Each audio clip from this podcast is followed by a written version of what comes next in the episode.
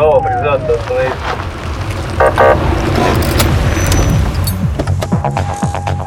Программа Автошкола. Добрый день! В эфире очередной выпуск программы «Автошкола». С вами Угрюмов Артем, руководитель общественного движения «За безопасность на дорогах».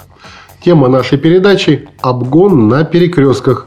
И у нас в гостях Глазков Андрей Александрович, руководитель Центра водительского мастерства «Гарант безопасности». Здравствуйте. Здравствуйте, Андрей Александрович. Расскажите нам про перекрестки, обгон и обгон на перекрестках. Начать надо, наверное, с того, что в правилах дорожного движения 20 ноября 2010 года произошли серьезные изменения, вступили в силу достаточно много поправок, и одна из них касается определения обгона. Э, многие водители по привычке этого не учитывают. Теперь обгон – это выезд на встречную. Это надо четко понимать. Если мы на встречную не выезжали, то мы не обгоняли. Если быть точным, Определение звучит теперь таким образом. Обгон – это опережение одного или нескольких транспортных средств, связанные с выездом на половину проезжей части, предназначенную для встречного движения, и последующим возвращением на ранее занимаемую полосу или на свою половину проезжей части. Кроме этого, изменилось значение знака 3.20 «Обгон запрещен». Это тоже очень важный момент. Если до 20 ноября 2010 года в зоне действия этого знака нельзя было обгонять никого, то теперь стало можно. Велосипеды, мопеды, гужевые повозки, двухколесные мотоциклы и тихоходные транспортные средства. Это интересные транспортные средства, те, у которых сзади треугольничек красный закреплен, и для которых установлена максимальная скорость заводом изготовителем не более 30 км в час. Вот их... Сразу вопрос перебью. А если вот не тихоходный, но какой-то маленький москвич едет, плетется, у нас считается тихоходным или за ним надо пристраиваться? Если у него на задней части не закреплен знак э, тихоходное транспортное средство, то он формально не относится к тихоходному. Его уже нельзя обгонять. Теперь про перекрестки. Э, перекрестки сами по себе, конечно, являются местами концентрации ДТП. Очень много проблемных точек на перекрестке, то есть потенциально опасных, где возможно возникновение конфликтов между водителями. Перекресток, напомню, это место примыкания или пересечения дорог на одном уровне. То есть, грубо говоря, это когда у нас под прямым углом две проезжих части конкретно пересекаются на одном уровне. И, конечно, понятно, что э, так как водители живые люди, люди, кто-то не увидел запрещающий сигнал светофора, кто-то решил, что проскочит, кто-то перепутал педали, кто-то кого-то отвлек, кто-то хотел проскочить на желтый, и в результате два одиночества на перекрестке встретились. Э, основная идея в том, что обычный перекресток – это место концентрации ДТП, проблемных точек, э, потенциально возможных конфликтов на обычном перекрестке очень много. По сравнению, например, с круговым движением, где таких точек меньше. Поподробней.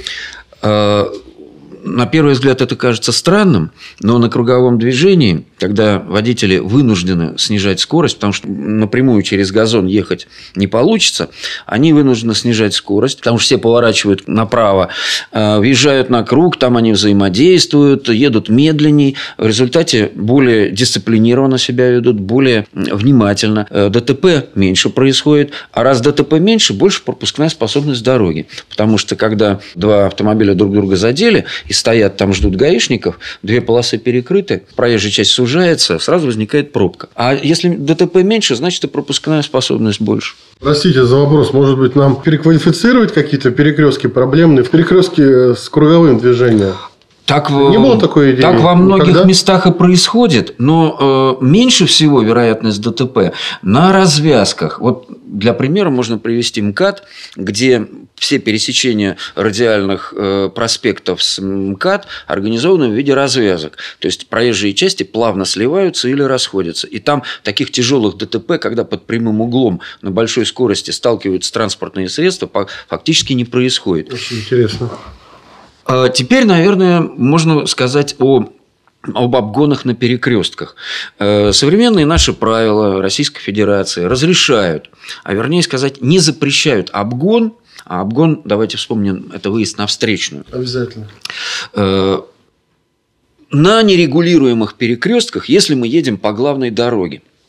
Вот это тот, э, то место в правилах, тот случай, на который я очень э, стараюсь внимание учеников обращать, потому что хотя правила это разрешают, не запрещают, но делать этого не нужно, потому что с пересекаемой дороги нам навстречу в любой момент может выехать человек, водитель, который э, даже и не предполагал, что здесь какой-то знаток правил по встречной будет обгонять. И поэтому я бы запретил обгон не только на перекрестках, но и э, ближе 100 метров перед перекрестками. Вот такое же правило действует относительно железнодорожных переездов. Железнодорожный переезд – место опасное. Это все сходятся в этом мнении, потому что поезд большой и железный, потому что коэффициент трения между колесами поезда и рельсами меньше одной десятой, тормозной путь у поезда большой, и поэтому правила совершенно справедливо запрещают обгон и на железнодорожном переезде, и ближе 100 метров перед ним. Вот я бы этот запрет распространил бы и на перекрестки. Независимо, какие перекрестки, по главной дороге, не по главной, регулируемый, нерегулируемый, любой перекресток. И мне кажется, это стимулировало бы, заставляло, мотивировало бы дорожников, гаишников, местную администрацию, всех водителей заранее информировать о приближении к перекрестку. То есть, вот ты едешь и Будь готов, через там 150 метров будет перекресток. И обгонять нельзя. Спокойненько езжай, за кем-то, за кем-то ехал. Но еще раз подчеркиваю, обгон – это опережение одного или нескольких транспортных средств, связано с выездом на встречную. И поэтому речь идет об узких дорогах. На широких дорогах, это надо четко понимать, где по две полосы и более в данном направлении, а там должна быть двойная сплошная линия. Там на встречную вообще в принципе выезжать нельзя. Там обгон без всяких знаков запрещен. Там только опережение получается. Только опережение, да. Вот МКАД возьмем, железобетонный отбойник, на встречку выезд, выезд невозможен. Там мы имеем право только опережение совершать. Мы на встречную выехать не можем просто в принципе. И еще одно замечание по поводу обгона. Э, в правилах достаточно подробно описаны правила безопасного обгона.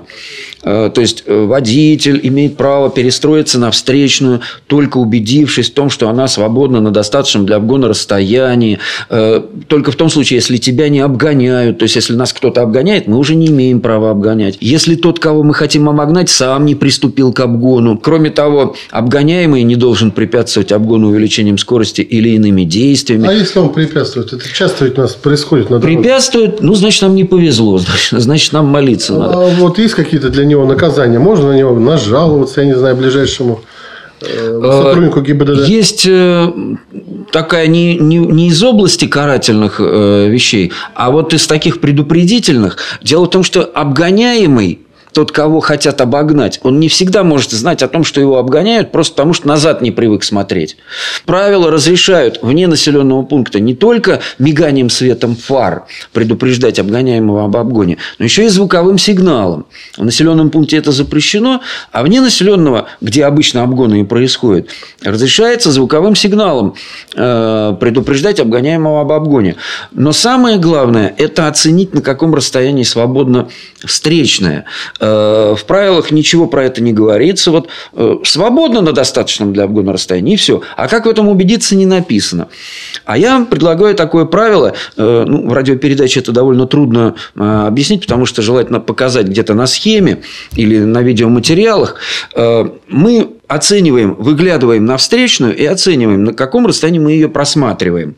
Видим, образно говоря, некую точку возврата. Это точка, где мы хотим закончить обгон, исходя из того, с какой скоростью обгоняемый едет, исходя из того, каковы динамические характеристики нашего автомобиля, то есть привод, мощность двигателя, состояние дорожного покрытия. Вот мы видим эту точку возврата. Сейчас начнем обгон, там закончим. Встречную надо просматривать как минимум в три раза дальше.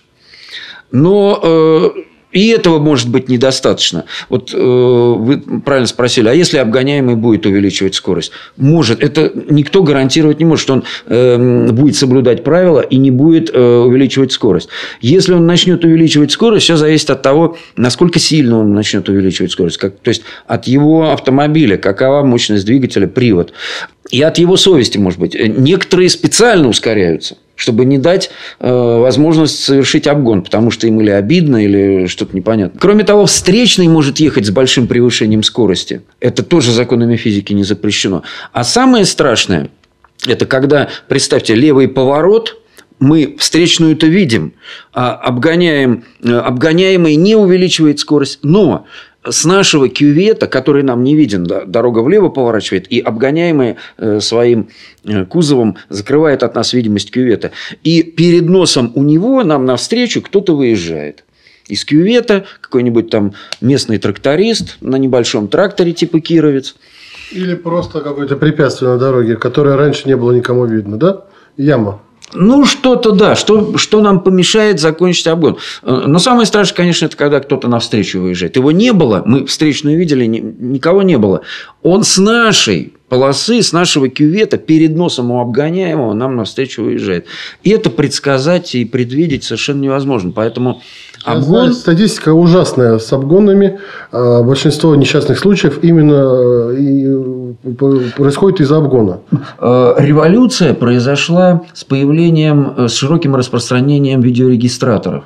Сейчас, если мы в YouTube залезем и наберем обгон, там вывалится столько драматических ситуаций, когда просто в лепешку автомобили разбиваются, и когда на это смотришь, возникает мысль, как же это возможно, как вообще можно так э, обгонять в таких условиях, когда видимость недостаточная, когда скользкое покрытие, когда э, ограниченная видимость. Но тем не менее люди это делают. А почему делают? А потому что они живые люди. Он ехал до этого, допустим, минут 15-20 за грузовиком и пытался 20-30 раз обгонять, не получалось. И тут у него нервы не выдерживают, терпение лопается, и он идет на обгон там, где этого делать просто нельзя. Вместо того, чтобы просто отстать и немножко прийти в себя, а человек себя накручивает, накручивает. Вообще усталость, наверное, сказывается. Да, очень эмоционально рассказали нам про этот обгон. Наверное, он того стоит. Я на этом э, подведу черту. На этом мы заканчиваем очередной выпуск программы «Автошкола». До новой встречи. Будем рады вашим комментариям.